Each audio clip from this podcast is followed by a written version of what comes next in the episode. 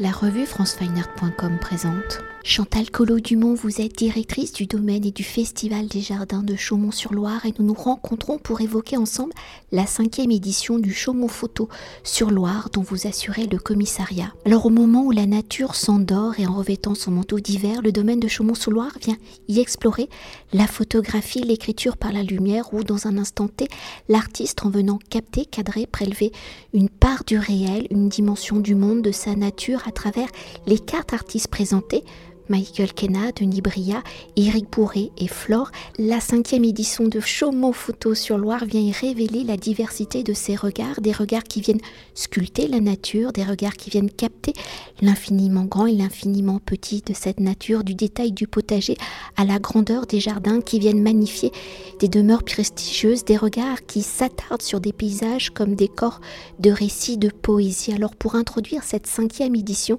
de Chaumont Photo sur Loire quand on connaît l'importance du domaine de Chaumont-sur-Loire et son engagement en faveur de la beauté et du respect dû à la nature au regard des écritures singulières des quatre artistes de cette cinquième édition, quelles ont été vos réflexions pour construire votre programmation à travers leur regard et leurs préoccupations?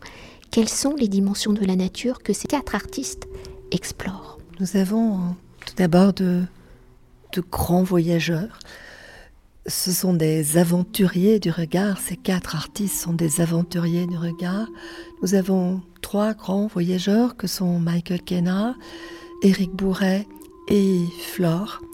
Michael Kenna, on, ne le présente pas puisque c'est un, photographe qui euh, est extrêmement célèbre pour tous les, photographies de paysages qu'il a réalisées dans le monde entier, mais il a beaucoup travaillé au Japon, travaillé en France euh, également. Euh, c'est un homme qui arpente euh, le monde, qui est à la recherche de, sujets sublimes. Éric Bourret est aussi un voyageur, alors lui, il marche physiquement, et six mois par an, il escalade les montagnes, il va euh, dans, dans, dans, des lieux assez inaccessibles, dans les fraises, il va en Chine, il va dans des îles lointaines, euh, parce qu'il a besoin de ce corps à corps avec le, paysage. Quant à Flore, c'est aussi une voyageuse, euh, puisqu'elle elle est allée dans l'imaginaire du Ratien. sa famille était liée à l'histoire du Vietnam, mais c'est un, Vietnam, une, Asie euh, imaginaire euh, qu'elle a voulu nous, restituer. Donc ce sont trois grands voyageurs qui euh, évoquent cette relation avec le monde, avec le paysage, avec la nature. Et puis on a un autre voyageur qui est Denis Bria, le quatrième, qui lui voyage au fond de son potager, au fond de son jardin, et met en évidence le sublime, le merveilleux des formes, de ces fleurs, de ces légumes, de tout ce que nous voyons parfois sans les voir. Et euh, ce sont ces quatre regards qui travaillent sur le noir et blanc, dont trois d'entre eux sur l'argentique, avec des tirages qu'ils effectuent eux-mêmes, que j'ai voulu rassembler au sein de ces paysages hivernaux du domaine de Chaumont-sur-Loire. J'accorde beaucoup d'importance au chemin que le regard du visiteur va faire entre le paysage qu'il voit de la fenêtre, le parc qu'il aura parcouru et les paysages sublimes que ces, trois, ces quatre grands photographes nous montrent. Et peut-être pour évoquer une dimension particulière de cette cinquième édition, une dimension liée à la sensation perçue en regardant les œuvres de ces quatre artistes, c'est le silence de cette nature prélevée, photographiée où la seule présence humaine est perçue dans le façonnage du paysage capturé, un silence qui n'existe pas dans la réalité de la nature, un silence qui pourrait s'expliquer par le mécanisme même du procédé photographique où le médium ne capte que l'image, mais où l'image, par sa construction, provoque l'idée de la mélodie, de la cacophonie, de l'instant capturé. Alors pour vous, quel est ce silence hein, Parce que je reprends un peu vos mots, vos mots que vous avez euh, écrits pour introduire cette cinquième édition. Est-ce un silence du temps, de la beauté, un silence de la mémoire, ou est-ce un silence plus politique, un silence qui doit interpeller le regardeur sur les conséquences de l'homme sur la nature? Le silence euh, est un élément extrêmement important de notre vie. Je suis très sensible à ce que Cynthia Fleury a écrit dans son traité du Verstollen sur l'importance de l'horizon, l'importance de la nature et l'importance du silence dans nos vies. Nous vivons dans un monde où euh, les bruits de la ville empêchent la pensée euh, euh, de se développer. le silence de ces photographies, c'est le silence de l'extrême beauté, c'est le silence de l'absolu, c'est le silence qu'ils arrivent, chacun avec sa personnalité et son regard, à faire surgir.